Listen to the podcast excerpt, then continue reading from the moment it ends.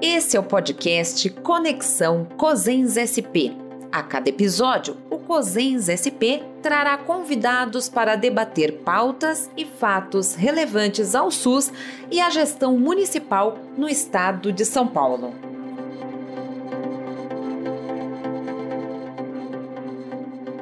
Olá, pessoal. Eu sou Elaine Gianotti, sou assessora técnica do COSEM São Paulo e hoje nós estamos fazendo o nosso primeiro podcast. E o tema que nós escolhemos foi o Plano São Paulo. Nós estamos aqui com três convidados, que é o doutor Geraldo Repli, presidente do COSEM São Paulo e secretário municipal de saúde de São Bernardo do Campo. Estamos aqui também com a doutora Maria Amélia Veras, que é médica epidemiologista, professora da Santa Casa de São Paulo e membro do Observatório Covid Brasil.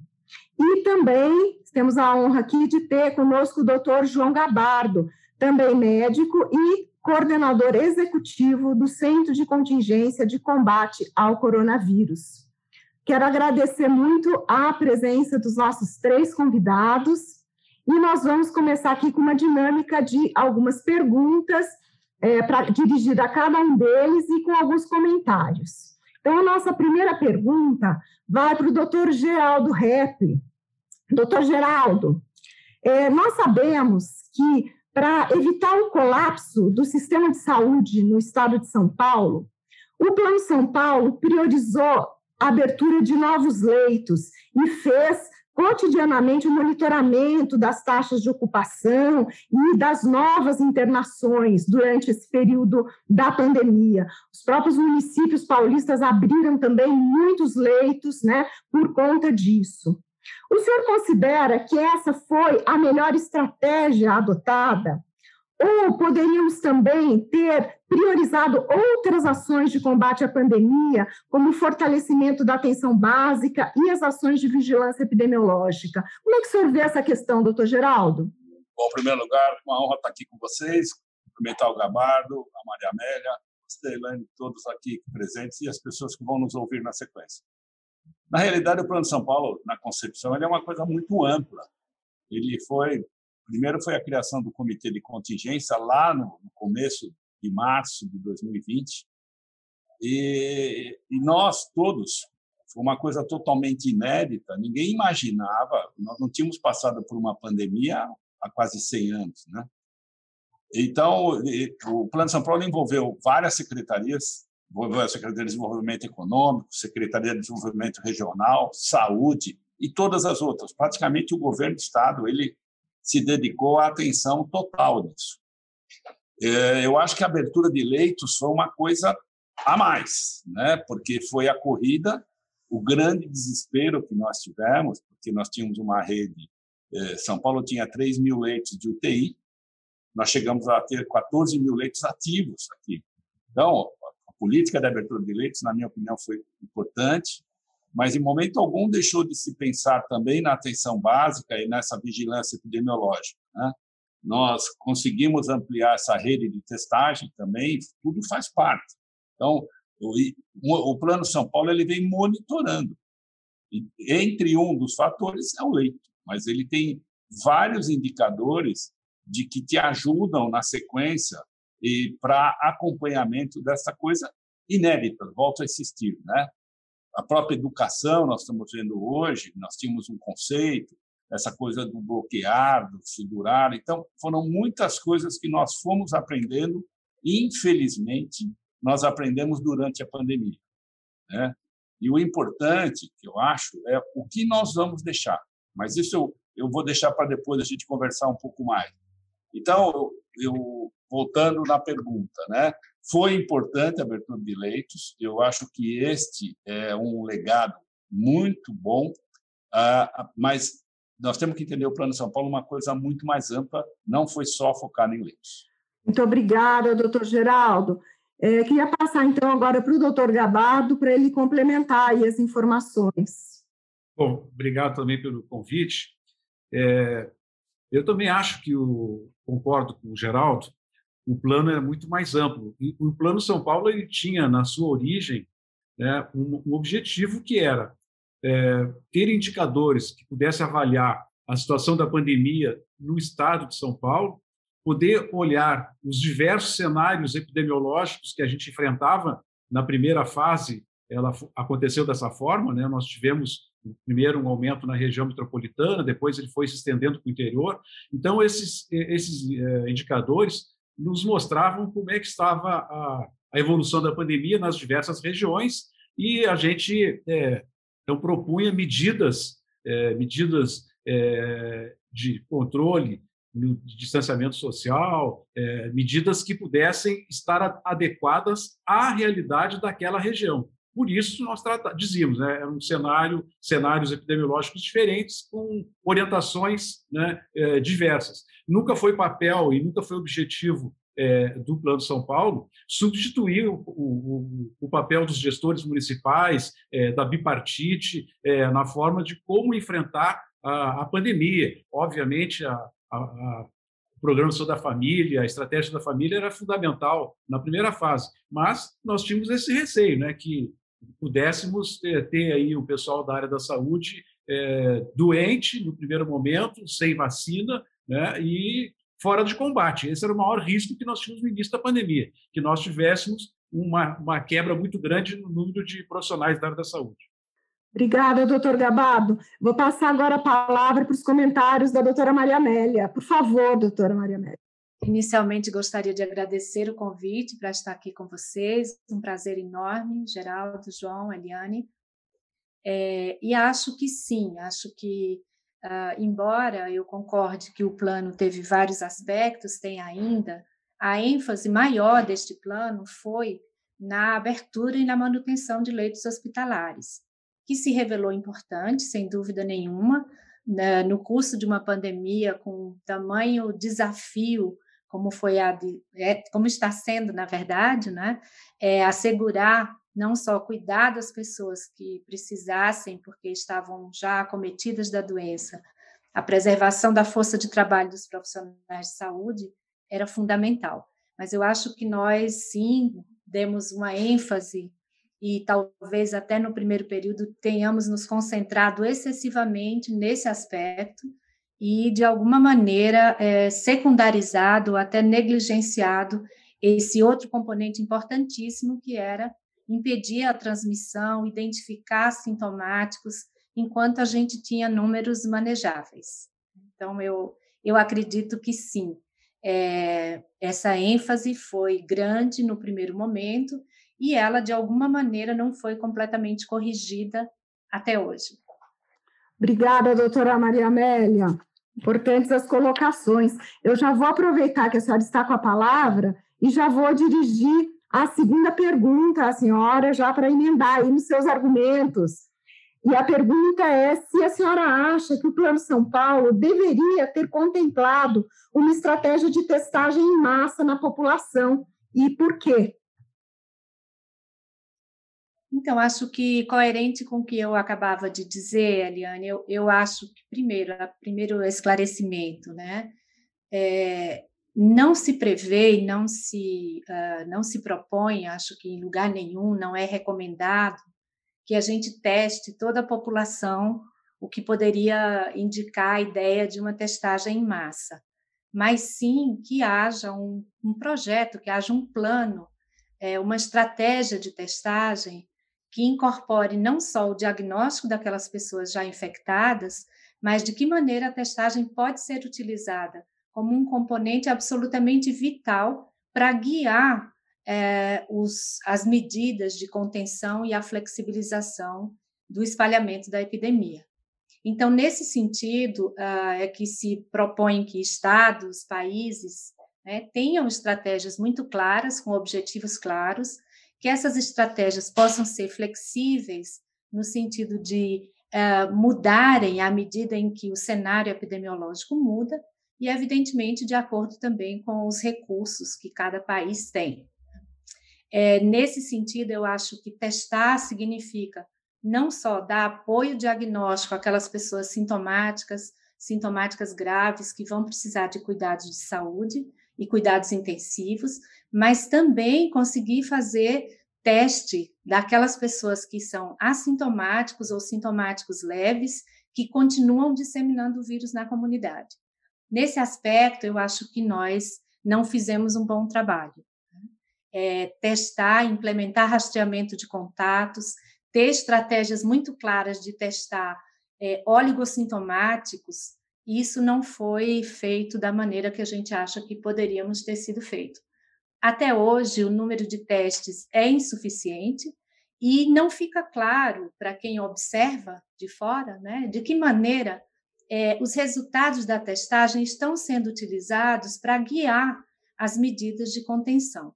O número de leitos, sim, por isso que eu acho que a ênfase na questão de leitos hospitalares é tão importante no Plano São Paulo, porque o tempo inteiro o principal indicador utilizado para flexibilizar medidas é sempre a disponibilidade de leitos. E os testes e a positividade dos testes e como é que isso está se comportando na população é, praticamente não aparece. Então, eu acho que nós temos um esforço, o Estado de São Paulo tem sim um esforço de testagem que é impressionante, mas poderíamos ter feito muito melhor e poderíamos, inclusive, é, apresentar essa estratégia para a comunidade, mostrando de que maneira, como é que isso está sendo, está acontecendo, como é que está sendo utilizado, né? Acho que a gente ainda está testando aquém da capacidade, utilizando poucos testes de antígeno, foram adquiridos tardiamente, aliás, incorporados tardiamente, e a gente não tem ainda muita ideia de qual é o resultado e qual é o uso que está sendo feito desses testes. Muito obrigada, doutora Maria Amélia. Vou passar a palavra para o doutor Geraldo aí completar é, as informações e trazer também a experiência de São Bernardo, né, Geraldo?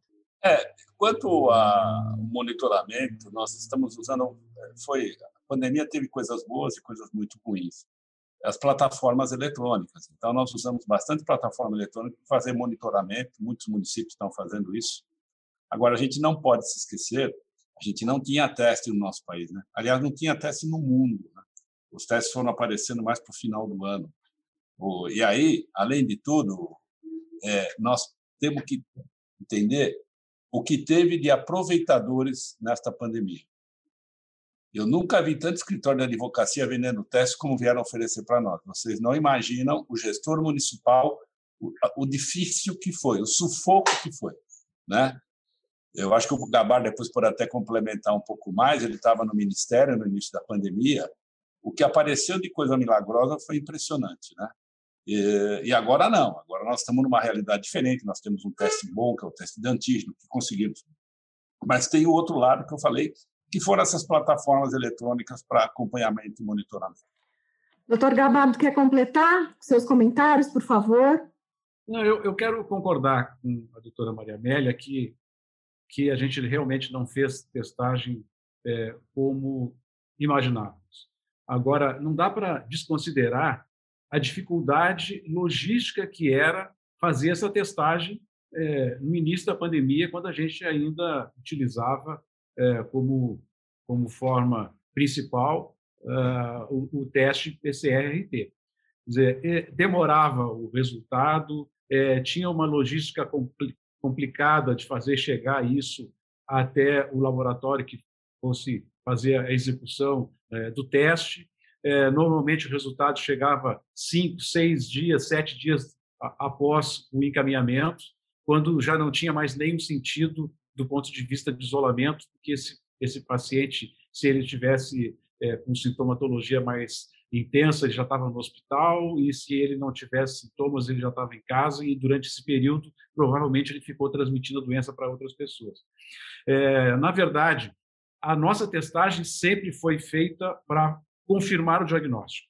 Não foi feita para a gente é, identificar contatos e isolar os contatos. Infelizmente, mesmo agora, um teste é, mais rápido, mais barato, que é o teste, a pesquisa de antígeno, a gente não conseguiu evoluir muito nesse sentido. Então, eu, eu, eu acho que realmente nós não conseguimos, não foi só o Brasil, o mundo também teve, com exceção de alguns países, é, tiveram muita dificuldade com a logística para fazer essa, essa testagem. Obrigada, doutor Gabardo. Vou aproveitar que o senhor está com a palavra e já vou dirigir à nossa terceira pergunta. É, Nós sabemos que desde o início da, do Plano São Paulo, lá em 2020, né, uh, o Plano São Paulo ele foi é, sempre colocando as cores das regiões, cores que definiam uh, o nível de abertura econômica para cada região, e isso, de uma certa forma, direcionava as ações dos prefeitos e dos gestores é, regionais, né, municipais. É, desde março deste ano, de 2021, todas as regiões elas ficaram na fase emergencial, vermelha. É, em maio, nós entramos numa fase de transição. E as cores que direcionavam essa abertura econômica não foram mais atualizadas. É, por que, que teve essa alteração na condução do Plano São Paulo, mesmo em momentos em que nós tínhamos altos números né, de, de, de casos e de internações? É, bem, é, o plano tinha, nessa, no primeiro momento, né, em abril, maio de 2020, é, o acompanhamento das regiões. É, como eu falei inicialmente, nós tínhamos cenários que eram bem é, diferentes nas regiões do estado de São Paulo, e o plano contemplava isso. A ideia era poder trabalhar de forma diferente com, com as regiões de acordo com a situação da pandemia. Então, a funcionalidade e o funcionamento das atividades econômicas elas estavam é, baseadas é, nesses indicadores, de acordo com a, a, transmissibilidade, a ocupação de leitos, o número de óbitos, havia possibilidade de manter mais ou menos a restrição à mobilidade das pessoas, o funcionamento dos setores do comércio, dos serviços e assim por diante, em algum e durante muito tempo ficamos com só com, só, com o funcionamento dos setores é, chamados setores essenciais. Na segunda na segunda onda, essa que aconteceu agora março e abril de 2021, foi muito diferente, né? A pandemia ela ocorreu de uma forma generalizada e quase simultânea em todo o estado, e não foi só no estado de São Paulo, foi em todo o Brasil, em todo o país. Ela ocorreu é, simultaneamente. Então, é, não tinha muito sentido que, as, que as medidas continuassem ainda ser tratadas de forma diferente entre as diversas regiões. É, o centro de contingência, preocupado com exatamente com essa situação, de que quando começasse a melhorar nessa segunda fase, uma determinada região, o centro de contingência é, solicitou, sugeriu ao governo do estado que não mantivesse mais essas medidas regionais, e que mantivesse as medidas de forma é, geral para todo o Estado. Porque não adiantava uma região que estivesse melhorando, ela ter é, flexibilização nas, na, na, nas atividades econômicas, é, isso representaria, em uma ou duas semanas, é, ela voltar à situação de aumento da pandemia e ter que regredir. Então, o Centro de Contingência solicitou que, nesse retorno à normalidade, após a segunda onda, que nós tratássemos uh, o Estado como um todo. É, tinha, temos que considerar também que, nesse momento, a população estava muito cansada já das medidas é, restritivas, das medidas de distanciamento.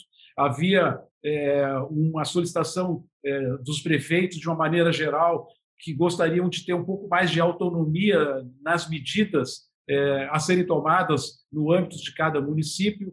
É, então, tudo isso fez com que o centro de contingências é, passasse a dar recomendações mínimas para o Estado inteiro e deixava que as regiões ou os municípios onde a pandemia tivesse é, uma forma mais intensa de transmissibilidade, que os municípios, então, ou as regiões pudessem fazer e tomar medidas mais restritivas. E assim é, se manteve até agora. Provavelmente nas próximas semanas isso deverá mudar, porque os, os nossos indicadores hoje apontam para uma situação é, muito é, melhor do ponto de vista de ocupação de leitos e os próprios indicadores da transmissibilidade da doença. Obrigada, doutor Gabato. É, queria passar agora a palavra para o doutor Geraldo fazer os seus comentários. É, em cima do. Nós não podemos também nos esquecer de março e abril foi o, a coisa veio avassaladora no nosso estado, né? Algo que nós tínhamos visto lá em Manaus no começo do ano, ela veio e, e, e um comportamento muito diferente, né? O que nós tínhamos visto na primeira onda começou na capital e na, na, na região metropolitana e foi para o interior. E desta vez não, ela veio ao contrário e já veio praticamente no estado inteiro. A, a sugestão do centro foi exatamente esta, né? E aí alguns municípios, como nós vimos a, a, a região de Araraquara, até elogiei a colega de lá, elas tiveram uma atitude bastante corajosa, né? Porque na realidade foi o único município que fez um lockdown real no estado de São Paulo, acho que no Brasil. Não, lembro se tem alguma outra, pelo menos até aquele momento, com resultados muito bons, né? Então, parte foi isso mesmo, essa fase emergencial que foi criada, né? Foi para que fase de transição desse um fechado um pouco maior e aí a gente falaria no estado todo. Então essa foi a ideia dessa fase de transição. É, são medidas que, em geral, desagradam a população, né? Fica muito difícil o prefeito sozinho tomar essa decisão, não é? Mas vamos lá, doutora Maria Amélia, a senhora quer fazer os seus comentários, por favor? É, eu acho que, de um modo geral, a gente tem tido dificuldade em comunicar claramente a população como um todo. Né? O estado de São Paulo é muito grande e as situações são muito distintas. Então, como é que a gente faria para ter planos que considerassem exatamente o monitoramento de situações em contextos menores. Eu entendo que existe aí toda uma situação política é, envolvida, mas é possível pensar, e aliás, acho que só é possível pensar, os países que foram fazendo reabertura, eles têm critérios bastante flexíveis e atentos, sensíveis, para fechar e abrir regiões, porque não é possível imaginar que a gente tem uma medida única né, que é, dê conta de uma realidade epidemiológica no estado do tamanho é, de São Paulo, com esse número absolutamente enorme de municípios, uma população de mais de 40 milhões de pessoas, né? maior do que muitos países é, do mundo. Então, acho que, de um modo geral, a gente, é, essa comunicação do que está vigorando no sentido da abertura e da flexibilização, ela tem sido muito falha, né? O mês de junho teve em São Paulo o recorde de casos registrados, junho de 2021. Mas as medidas adotadas em junho de 21 eram muito mais flexíveis do que aquelas para patamares muito mais baixos no ano de 2020.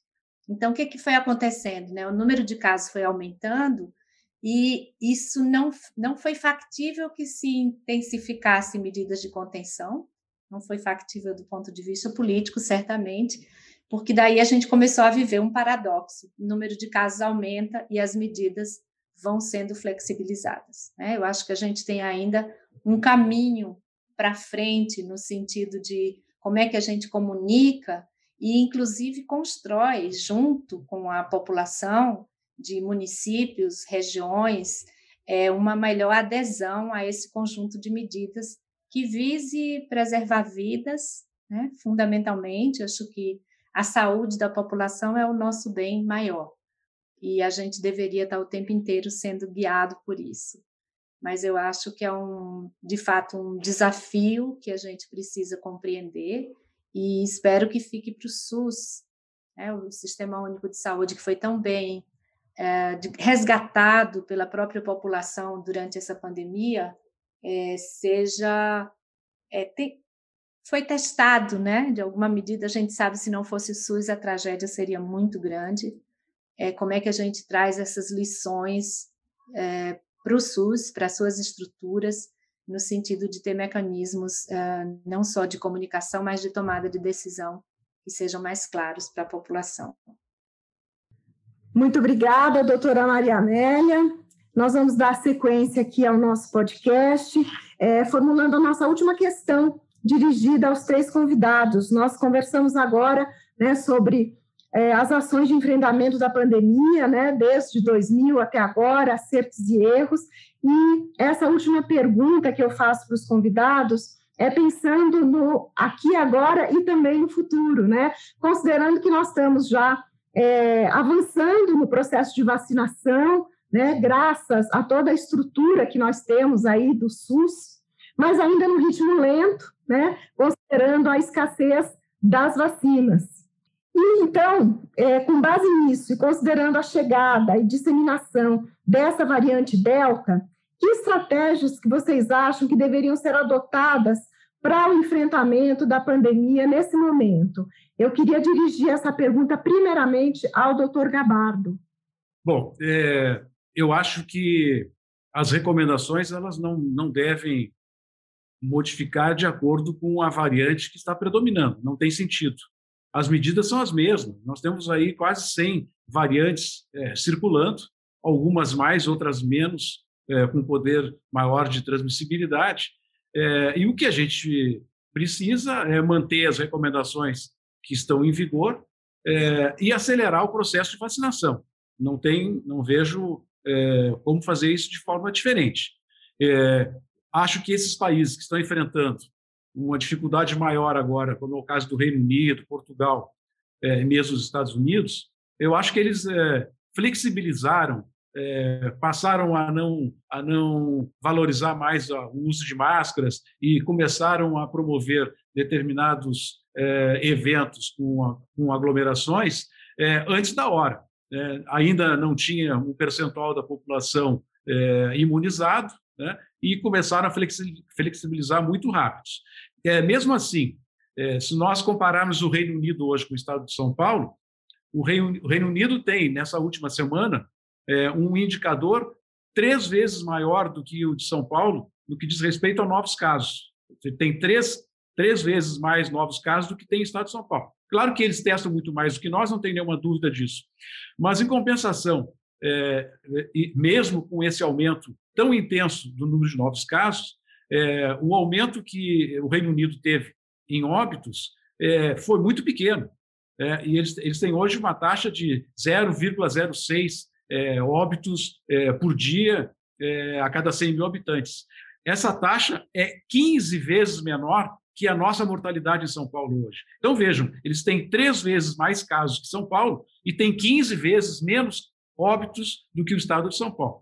É, eu acho que o estado de São Paulo e talvez o Brasil como um todo vai se sair melhor no enfrentamento dessa variante é, Delta, caso ela é, seja predominante no país, porque nós ainda vamos manter um tempo maior de medidas de distanciamento, utilização de máscaras, é, e nós vamos estar com um percentual da população é, imunizado é, um pouco maior do que eles quando fizeram a, é, essas medidas. Então, nesse momento, é, não tenho, não vejo outro, outra razão que não seja fazer intensificar é, a vigilância é, genômica, nós temos que ter absoluta certeza é, de, da forma como é, essas variantes estão aparecendo e manter as medidas de distanciamento, acelerando o processo de vacinação.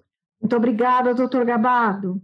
Doutor Geraldo, o senhor quer fazer as suas considerações sobre essa última questão nossa? Eu quero. Eu acho é, importante que a gente frise, primeiro, falar um pouquinho até do que a doutora Maria Amélia falou, é, da importância do SUS. Né? Eu acho que o SUS mostrou realmente para que veio, que eu, eu falo sempre que o patinho feio ficou bonito. Né? E o importante também, eu acho que o Gabardo praticamente esgotou a pergunta, né? porque a hora que você fala, nós temos que aumentar a vigilância, aumentar a testagem, isso é muito importante. É, e eu espero que a gente, colegas, é, o Brasil não pode mais ser o mesmo. Né? Nós temos que, por exemplo, os leitos, não podemos mais voltar ao que era. Nós temos que fortalecer bastante a atenção básica, fortalecer as ações de vigilância. E a doutora Maria Amélia falou duas ou três vezes isso. Nós temos que melhorar a comunicação na saúde, comunicação do SUS. Nós comunicamos muito mal. Né? Então, a gente erra na comunicação. Eu já participei de várias reuniões sobre comunicação. Eu sei que tem pesquisadores na Faculdade de Saúde Pública, um monte de lugar pesquisando. Mas nós temos que melhorar essa comunicação, né? E esse desencontro, na minha opinião, para o Brasil, foi um problema muito sério entre o poder federal, o poder estadual e o poder municipal. Isso acho que foi, na minha opinião, um dos motivos que a gente acabou tendo é, grande dificuldade. Os países que foram coesos, todo mundo foi na mesma linha, nós vimos que eles passaram muito mais facilmente pela pandemia do que nós passamos. Né? Eu não sei se a gente precisaria ter esse número de óbitos que nós tivemos, esse número de casos que nós continuamos tendo, Né? É, e tem uma outra grande vantagem do Brasil, que é o brasileiro ele aceita a vacina. 94% da população brasileira quer vacinar. E não é o que a gente vê nos países lá fora. Nós estamos vendo a Olimpíada do Japão, parece que eles não têm 20% da população vacinada. Então, o japonês não tem o hábito da vacina. E graças a Deus no Brasil, o brasileiro ele acredita na vacina, porque nós desde pequenininho nós somos educados a, a nos vacinar, vacinar nossos filhos. Então essa é a grande vantagem que eu acho. É, essa variante está aí, está chegando, ela provavelmente vai ser dominante em breve. Espero que não, mas eu acho que vai. É, mas nós temos uma grande vantagem. Se nós tivermos vacina e esse processo, ao que tudo indica, vai acelerar esse mês, eu creio que nós vamos enfrentar muito melhor essa pandemia agora daqui para frente. Obrigada, doutor Geraldo. Faz falta uma coordenação nacional, não é não? Eu vou passar a palavra para a doutora Maria Amélia agora, fazer os seus comentários. Eu acho que sim, faz falta, faz muita falta uma coordenação nacional. É, o nosso Programa Nacional de Imunizações, histórico, importante, responsável pelo controle de muitas doenças, é, está muito enfraquecido, depauperado, e a gente se ressente disso o tempo inteiro, especialmente nessa vacinação agora. É, eu concordo com o doutor Gabardo, com o doutor Geraldo, quer dizer, a gente tem que continuar com as medidas e tem que continuar da forma mais séria possível, inclusive corrigindo né, os erros que cometemos no nosso percurso. Não é uma resposta simples a ser dada, eu acho que nenhum país do mundo teve só acertos, né? mas uh, aprender com os erros e corrigir no caminho é um, uma característica fundamental é, do próprio Sistema Único de Saúde e é uma característica requerida na resposta a uma pandemia. Eu acho que sim, que nós temos que intensificar. Primeiro, a vacinação ela é crucial, não tenho dúvida nenhuma. Então, nós temos uh, que melhorar a comunicação sobre a vacina, as segundas doses de vacinas que as pessoas precisam tomar, entender qual é exatamente o nível de proteção, entender que só vacinar não é suficiente, que nós vamos precisar manter as medidas de distanciamento, uso de máscara, isso tudo precisa estar em, em posto, né? E melhorado na sua atuação. O fortalecimento da atenção básica, a gente não fez isso de maneira exemplar, não utilizamos esse recurso maravilhoso de maneira exemplar. Eu acho que a gente tem também que pensar que a pandemia pegou muitas estruturas uh, desassistidas, subfinanciadas, negligenciadas, né? e a gente exigiu delas uma resposta que elas não estavam em condição de dar. Mas seria o momento de fortalecê-las. Né? Por exemplo, a gente está falando aqui de uma rede de vigilância genômica, e eu me lembrei é, do próprio Instituto Adolfo Lutz e da rede Lutz, a rede de laboratórios regionais do estado de São Paulo, né? Um dos, acho que o único, talvez, o único estado do Brasil que tem uma rede de, de laboratórios de saúde pública regionalizada. E precisa ser retomado, melhorado, fortalecido, porque é dessa rede que vai depender uma resposta a qualquer outra emergência no futuro. É, o doutor Geraldo comentou sobre a quantidade de oportunistas, de escritórios de advocacia e outros, não só vendendo testes, né? Mas eu acho que a gente precisa então olhar para isso, como é que a gente fortalece essa nossa estrutura dentro do SUS. Vigilância genômica é fundamental porque enquanto a gente tem esse número grande de casos ainda na comunidade, a possibilidade de que novas variantes vão emergir está clara e a gente precisa detectá-las. Né? Então, é, nós sabemos que entre o Centro de Vigilância Epidemiológica e o Instituto Adolfo Lutz há um plano de vigilância genômica, há uma ação sendo feita, mas ainda muito aquém do que poderia do que poderia ser. E a necessidade que também vimos falando de uma integração das diversas fontes de sequenciamento. O estado de São Paulo tem inúmeros laboratórios públicos, privados, realizando sequenciamento. Esse conjunto de resultados compor uma plataforma que possa ser colocada à disposição né, da comunidade de maneira transparente é super importante. E eu acho que, decididamente, a gente não precisaria, não só não precisaria, não deveria ter tido esse número de casos e esse número de óbitos. A gente ainda tem muitos casos né, que poderiam estar sendo evitados. Temos um, um outro desafio agora com a retomada de escolas que não foram adequadamente preparadas para a volta, os planos é, e como é que vai ser feito o monitoramento, isso não está claro para toda a comunidade, ainda é um debate grande. Eu acho que exemplos muito interessantes existem no mundo de como é que se retoma a escola, assegurando um tipo de alguma segurança e assegurando que há agilidade na detecção de novos casos e na contenção desses casos. Sabemos que a estrutura física de uma parte das escolas não é adequada e não foi adequada do ponto de vista de ventilação, de assegurar que o ar respirado ali dentro não seja um ar que já está contaminado, quer dizer, a gente tem muitas tarefas ainda para fazer. E não é porque o número de casos está decrescendo que a gente pode é, relaxar, né? a exemplo do que fizeram outros países e viram uma curva de casos crescente bastante grande. É evidentemente que se a, a percentual da população, a cobertura vacinal for muito alta, vai acontecer com uma nova variante, o que está acontecendo na Inglaterra, é o que Gabardo acaba de exemplificar. O número de casos cresce, mas a letalidade não.